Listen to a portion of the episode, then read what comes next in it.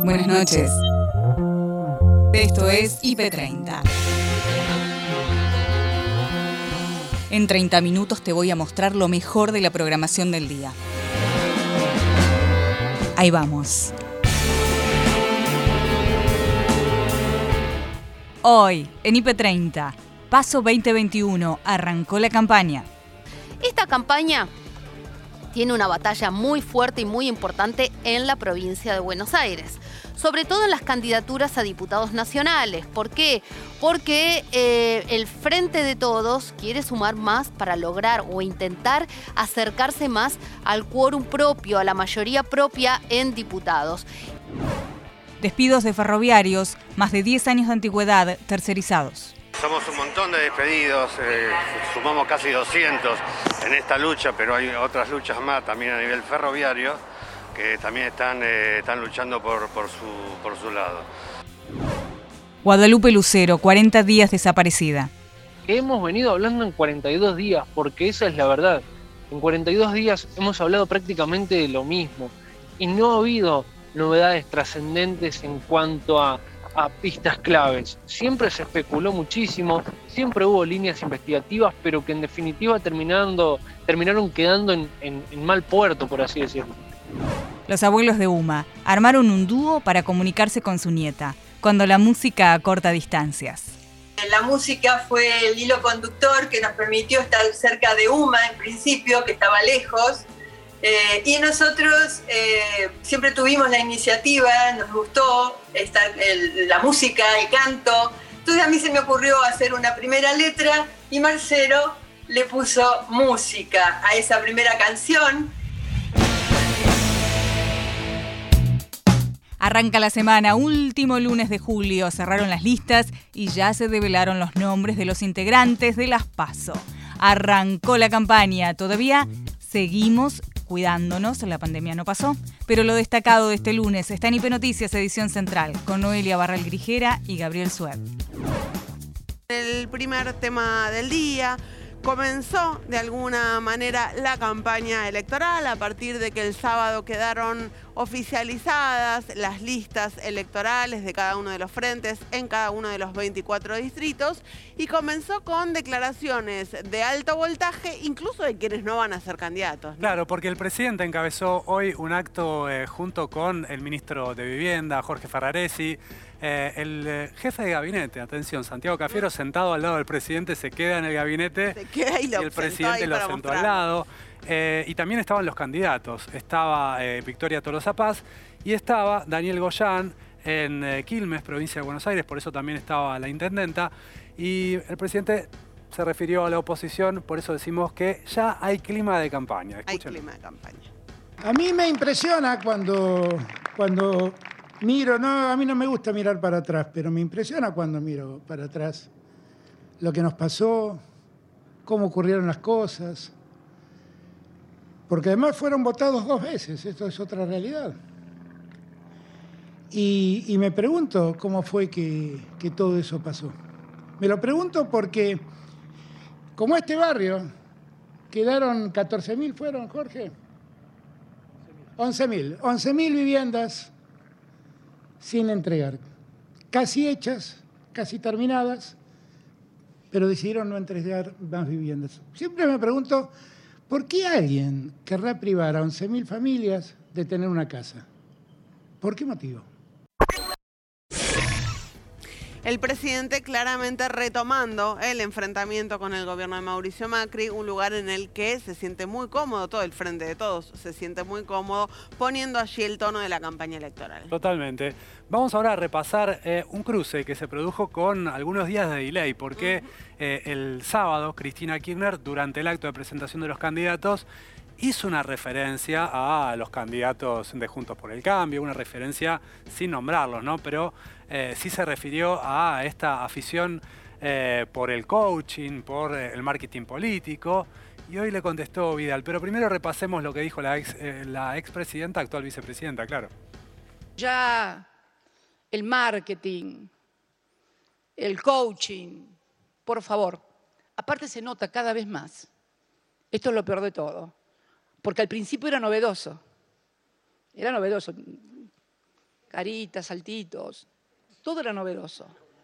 Acostumbrados nosotros un poco que somos rudos los peronistas, rudas también las peronistas, somos muy rudas las peronistas.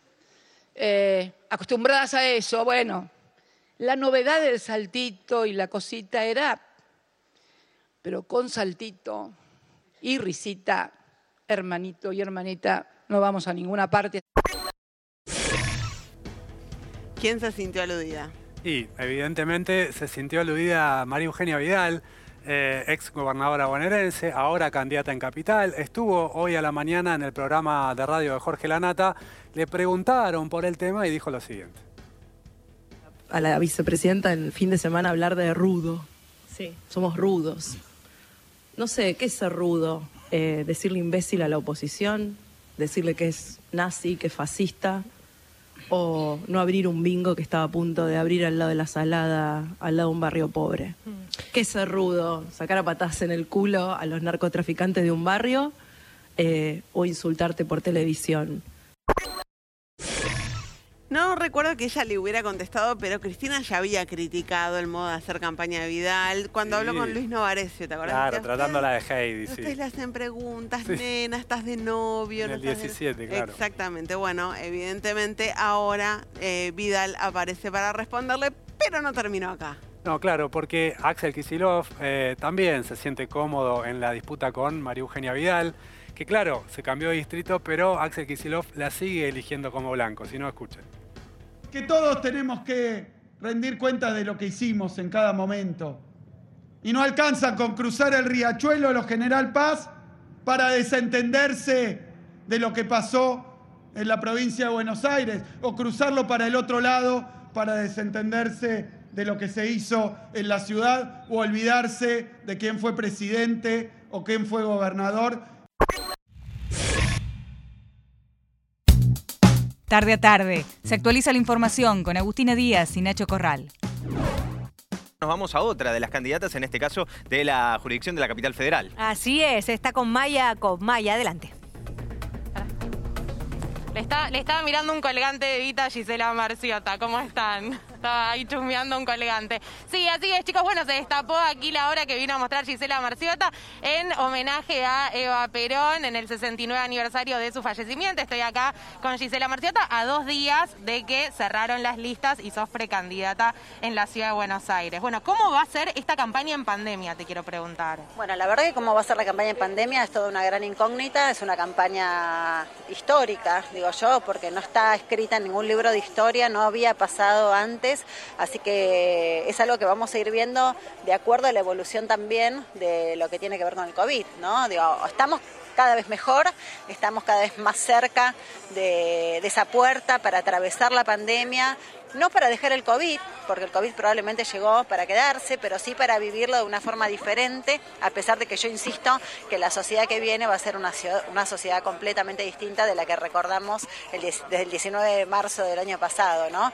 Eh, y justamente por eso creo que es muy importante lo que va a pasar en esta elección, lo que se va a debatir en esta elección, porque se van a empezar a debatir las leyes que van a conformar la contención de esa sociedad nueva que va a empezar post pandemia, no post COVID, post pandemia, que es muy diferente pero se van a necesitar leyes para contener esa sociedad nueva. Así que bueno, encarando con mucha energía, con muchísimas ganas, en un día, como vos decías, muy especial, porque estamos inaugurando esta obra maravillosa que, que es Evita Iluminada de Alejandro Marmo que es el mismo artista que hizo la Evita que está en la 9 de julio, de los dos lados en el ministerio. Sí, es, la, réplica en, más chiquitito. Un poco más chiquita y, la ¿Y qué rescatás vos de Eva Perón en un día como hoy que es su aniversario? Bueno, a ver, eh, por sobre todas las cosas, la capacidad de acción de Eva Perón y ese compromiso eh, permanente desde que se levantaba hasta que se iba a acostar en esa búsqueda de una sociedad con más justicia social. En todo sentido, porque ella lo que quería era que los niños tuvieran acceso a la educación, a la salud, a la alimentación y también a divertirse, a los juguetes, a todos esos derechos que una vez dice no, pero no, pero no, pero sí, son derechos que todos y todas merecemos que se cumplan, son necesidades básicas que tienen que estar satisfechas, incluso también la de los juguetes y la bicicleta que tanto le criticaban, decían, no, porque regalaba una, sí, regalaba una bicicleta porque eso hacía feliz a los niños y a las niñas. Esa felicidad que es la que te transmite el peronismo cuando gobierna, ¿no? Que es la que se convierte en una realidad efectiva a través de políticas que se piensan desde el peronismo y que se ejecutan cuando el peronismo gobierna. Bueno, Eva Perón era eso, era todo eso y más porque además fue la primera feminista, la primera feminista sin saber que lo era, la primera mujer que nos empodera a nosotros sin siquiera conocer esa palabra, la primera mujer que nos convierte a nosotros en sujeto político, la primera mujer que nos saca de la partida de nacimiento y nos da un documento que nos permite tener una identidad, la primera mujer que piensa en organizarnos y que hagamos política y crea un partido político y crea el Partido Peronista Femenino, no una rama dentro del peronismo, ella crea un partido político para que la mujer haga política en forma directa, la primera mujer que hace que podamos ser elegidas además de elegir a nuestros representantes. Bueno, todo eso y más. Por último, para cerrar, como mujer, como peronista, ahora, en estas elecciones, ¿qué tiene que disputar el peronismo en la ciudad de Buenos Aires en estas elecciones? Nosotros tenemos que seguir consolidando, no somos solamente el peronismo en la ciudad de Buenos Aires, somos el frente de todos, el peronismo es parte de ese frente eh, y nosotros somos parte de ese frente todismo que, que venimos diciendo ya desde el 2019 eh, y nosotros tenemos que seguir fortaleciendo precisamente ese frente todismo y tenemos que seguir creciendo en la ciudad de Buenos Aires. Hicimos una muy buena elección en el 2019 eh, en la ciudad de Buenos Aires, yo era candidata a vicejefa de gobierno y obtuvimos el 35% de los votos, tenemos que seguir consolidándonos, somos la primera fuerza de la oposición en la ciudad de Buenos Aires, bueno, tenemos que seguir trabajando en la ciudad para consolidarnos, ya camino también en algún momento a el 23 y gobernar la ciudad de Buenos Aires. Analía Argento nos cuenta cómo es la largada de campaña. Paso 2021 se reveló el misterio y las especulaciones de quienes integran las listas para las elecciones primarias abiertas, simultáneas y obligatorias. Una campaña que va a durar 50 días, eh, les doy otro dato, el 4 de septiembre o a partir del 4 de septiembre ya no se pueden publicar encuestas, por ejemplo, así que consuman a los que les gusten las encuestas todo lo que puedan hasta el 4 de septiembre, después las pueden leer pero no publicar. Y el 12 de septiembre vamos a detener la elección paso desde las 8 de la mañana hasta las 21. Todo esto porque en el marco de la pandemia nos seguimos cuidando, se acorta la campaña, se acortan los tiempos electorales, pero se amplía la jornada de votación el domingo 12 de septiembre. En noviembre vamos a tener la elección general, pero vamos paso a paso. Esta campaña tiene una batalla muy fuerte y muy importante en la provincia de Buenos Aires sobre todo en las candidaturas a diputados nacionales. ¿Por qué? Porque eh, el Frente de Todos quiere sumar más para lograr o intentar acercarse más al quórum propio, a la mayoría propia en diputados. Y Juntos por el Cambio tiene una batalla muy fuerte porque pone en juego su mejor elección, la del 2017. Entonces, eh, tiene que renovar muchas más bancas y se cree que no van a poder repetir esa elección del 2017 donde Juntos por el Cambio estaba bien posicionado. Pero claro, tiene una batalla fuerte en la provincia de Buenos Aires y un paso importante Juntos por el Cambio. Hoy Diego Santilli dijo que su mudanza a la provincia de Buenos Aires como candidato a diputado nacional es definitiva.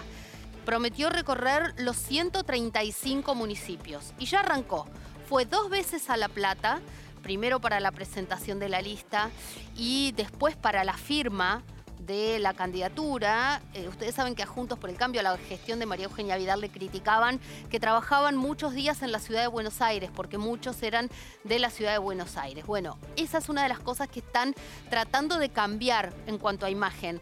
Diego Santilli y todos los candidatos el sábado firmaron en un hotel su presentación de lista y ayer estuvo acompañando a su hijo eh, mayor en una carrera en San Nicolás, así que también aprovechó Diego Santilli a recorrer la ciudad de San Nicolás. Así que ya tiene, ya en periodo oficial de campaña, dos ciudades recorridas de las 135 que prometió visitar. Pero habló. ¿Y qué dijo Diego Santilli?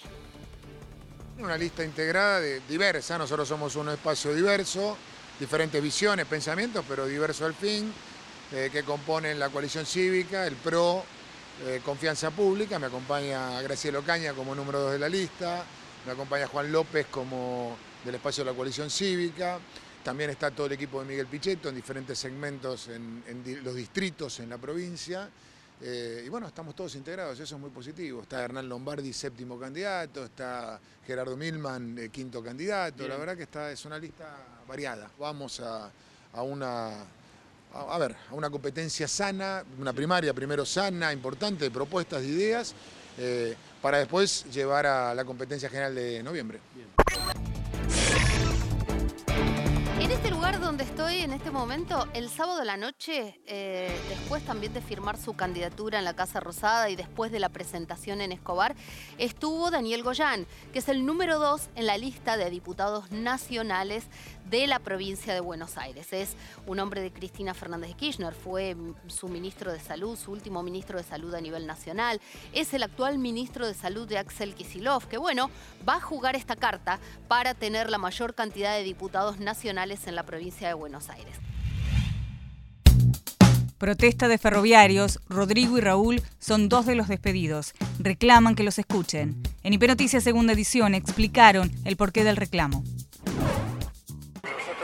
víctima de una reducción del personal eh, drástica, dramática y, en cadena eh, en, el, ajuste que implementó a nivel nacional eh, el señor presidente en ese momento Macri. Somos un montón de despedidos, sumamos casi 200 en esta lucha, pero hay otras luchas más también a nivel ferroviario que también están, están luchando por, su, por su lado. Eh, en estos casi, eh, ahora, eh, en nuestro grupo somos casi 200 unificados, autoconvocados y venimos peleando desde 2019. Tenemos más de entre 30 y 40 actas firmadas, algunas nos recibieron, tuvimos una mesa de negociación con parte de la cúpula del Ministerio de Transporte la respuesta... La respuesta es negativa. Es siempre negativa la respuesta. La respuesta es siempre negativa. O sea, no negativa eh, directa. Es siempre que le demos tiempo, eh, plazo, que ellos van a solucionar, que van a tratar de ver, pero nunca llegan a una... de 2018 ahora, empleos formales de cuántos años serán aquí, trabajadores de eh, trenes argentinos. Sí, sí, sí, sí. sí. ¿Con antigüedades de, cuántos años? Yo. ¿10 años? 10, 11 años, eh, todo personal de planta permanente, personal capacitado, eh, todo de planta permanente. ¿Vos en particular qué hacías en los trenes? Yo era el personal de conducción. Eh, me despidieron en el artículo 245, sin causa, con un legajo intachable. Nunca tuve ningún problema en la empresa, pero me rescinden el contrato por, órdenes de transporte del gobierno de Mauricio Macri. Y decimos desde el 2018 ahora, eh, muchos compañeros son 200, van a venir más compañeros. ¿Cuál es la situación laboral también de pasar de tener un empleo formal de 10 años hasta ahora? La situación laboral de todos los compañeros es la peor y la de todo el país. Precaria o nada, y tenemos compañeros que han fallecido compañeros que eh, están laburando, juntando cartón, porque no hay laburo de, ningún tipo y menos un laburo en blanco como el que teníamos acá. Aquí eh, me estaban comentando, faltan puestos de trabajo, hay una situación donde falta personal. El ferrocarril está totalmente desafectado. En cada estación que vas es una estación fantasma, no hay gente, no hay personal. En la cuadrilla donde yo me, me destacaba, que vía, eh, tiene que haber mayor de 24 o 25 personas y hay 10, 12 trabajando, porque no hay personal, no hay gente, no, hay ningún tipo de personal en, ninguna parte del ferrocarril, en ninguna parte del ferrocarril, sea vía, sea obra, sea cualquier... Eh, cualquier trabajo está totalmente desafectado el ferrocarril de personas. ¿Ustedes se van a quedar aquí hasta cuándo? Hasta el tiempo que, vamos a quedar. Eh, optamos por tomar esta medida para, no cortar vías, pero, pero de ser necesario, de, no tener ninguna respuesta, nosotros vamos a tener que tomar una medida de fuerza más contundente, como lo veníamos haciendo. Guadalupe Lucero lleva 40 días desaparecida. Tomás Quiroga, corresponsal de IP, relata qué hacen hoy en la provincia de San Luis para hallarla. Nosotros nos encontramos en el barrio 544 Viviendas de la capital puntana. Estamos eh, exactamente en el terreno baldío lindero a donde desapareció Guadalupe. Aquí a mis espaldas en estos momentos hay un gran despliegue de distintas fuerzas nacionales, entre ellas Gendarmería Nacional, está la Federación Bonaerense de Bomberos Voluntarios colaborando, contribuyendo también con la búsqueda del día de la fecha y que hoy se intensificó aún más debido a que eh, justamente la, eh, eh, a ver, eh, esta fuerza criminalística y estudios forenses justamente de Gendarmería Nacional vino a colaborar con un georradar que va a colaborar justamente con los teléfonos que estuvieron en la zona al momento en que desaparece Guadalupe y también con ayudar en una factibilidad en cierta forma a la hora de detectar algún elemento que se pueda llegar a encontrar por lo menos por debajo de la tierra, ¿no?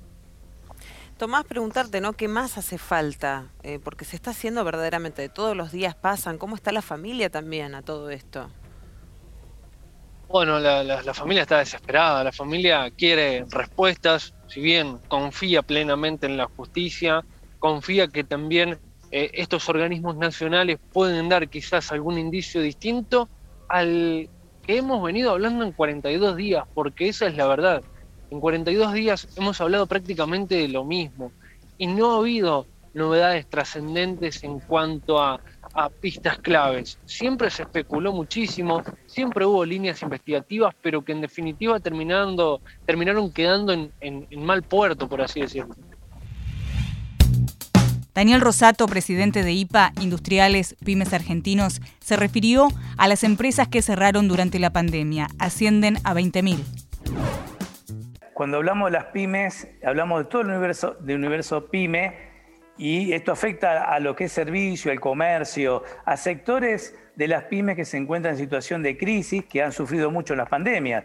Hay otro sector de las pymes industriales, por ejemplo, el cual pertenece IPA, donde ahí la situación no fue tan grave. Es decir, ahí al contrario, es decir, a partir de la política industrial que llevó el gobierno adelante buscando de sostener a las pymes industriales, a la industria en general, para sostener los puestos de empleo, ahí tomó medidas desde el Ministerio de la Producción, el ministro, con todo el equipo, que fueron eh, tendientes a reactivar la industria. De hecho, tenemos pymes eh, que han sufrido situación de crisis muy grave prácticamente terminal y hoy se están recuperando debido justamente a la política de sustitución de importaciones, de, a través de licencias automáticas, de controlar estas importaciones que antes venían hasta el 2019 en forma indiscriminada. Daniel, Ahora, es cierto... Le hago, una consulta, porque entiendo por lo que usted está diciendo que usted pondera de forma positiva las ayudas que el gobierno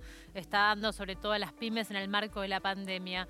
Pero la consulta es, ¿alcanzan o la crisis económica producto del coronavirus es tan profunda que igual así la industria está afectada? No, no, sin ninguna duda que la pandemia ha afectado a la industria también. Es decir, de hecho, el problema de la, de la caída de las ventas en este último mes, hubo una caída en las ventas en, lo que es el consumo masivo, y eso tiene que ver porque se ve afectado el poder adquisitivo de la gente. Los trabajadores hoy tienen menos dinero, gastan menos, y eso se transfiere también a todo lo que es el consumo. Y esto, la consecuencia del cierre de pymes, tiene que ver también con la pandemia es pura y exclusivamente de la situación de la pandemia. Lo que nosotros decimos de que acá, lógicamente, que hay que tomar medidas, hay que em, potenciar todas las medidas y acompañar las medidas que está llevando el gobierno adelante para buscar la solución de cómo hacemos para generar nuevos puestos de trabajo, más empleo. La, industria ha recuperado unos 20.000 puestos de empleo, la industria. Eso no quita que, lógicamente, se han perdido otro tanto a través de todo el resto del servicio de las pymes. Pero nosotros decimos, de, por eso estamos tomando medidas muy concretas. Hoy estamos lanzando el primer encuentro del segundo Congreso Nacional Industrial de Consenso del Trabajo y la Producción, junto con los sindicatos, con el, con el gobierno, con el Ministerio de la Producción, para que en forma conjunta busquemos la, acompañemos, potenciemos y busquemos las mejores medidas necesarias para potenciar el empleo y la generación de nuevos, eh, la generación de, del desarrollo industrial. Entonces, hoy se está haciendo IPF, sí. Estamos de cara a unas elecciones legislativas. Eh, ¿Cuál cree que debería ser usted la agenda prioritaria para las pymes en el Congreso? Nosotros creemos que eh, la prioridad es formar una mesa de discusión de cómo hacemos para encaminar la economía eh, con lo, poco y mucho que hoy tenemos. Lo poco porque la pandemia ha dejado al país en una situación económica crítica y, estamos eh, viviendo una situación de endeudamiento que tiene la Argentina, que hay que, eh, hay que honrar esa deuda, pero también lo tenemos que hacer no... Eh, digamos, restringiendo el crédito, restringiendo las posibilidades que pueden tener las pymes para producir más, sino también ver cómo hacemos para potenciar a todo el sector de la producción. Claro. Arranca la Semana de la No Dulzura, campaña impulsada por nutricionistas, cocineros y otras instituciones. Paula D'Ambrosio nos explica en qué consiste.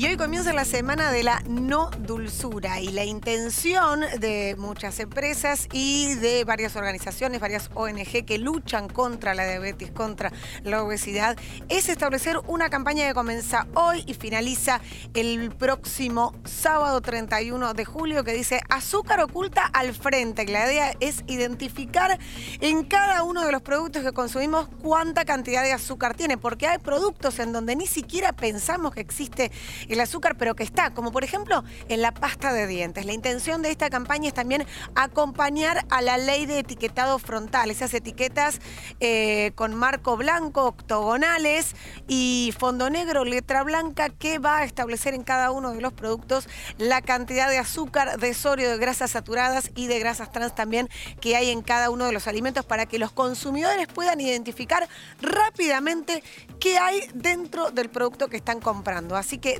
desde hoy hasta el sábado la intención es identificar la cantidad de azúcar que estamos consumiendo. En Argentina se consume de forma diaria 114 gramos, cuando la Organización Mundial de la Salud dice que lo recomendable son 25 gramos nada más diarios. Así que consumimos el triple de lo que debemos.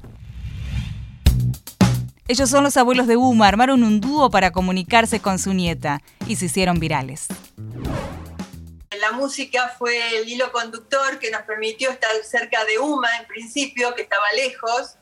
Eh, y nosotros eh, siempre tuvimos la iniciativa, nos gustó estar, la música, el canto. Entonces a mí se me ocurrió hacer una primera letra y Marcelo le puso música a esa primera canción.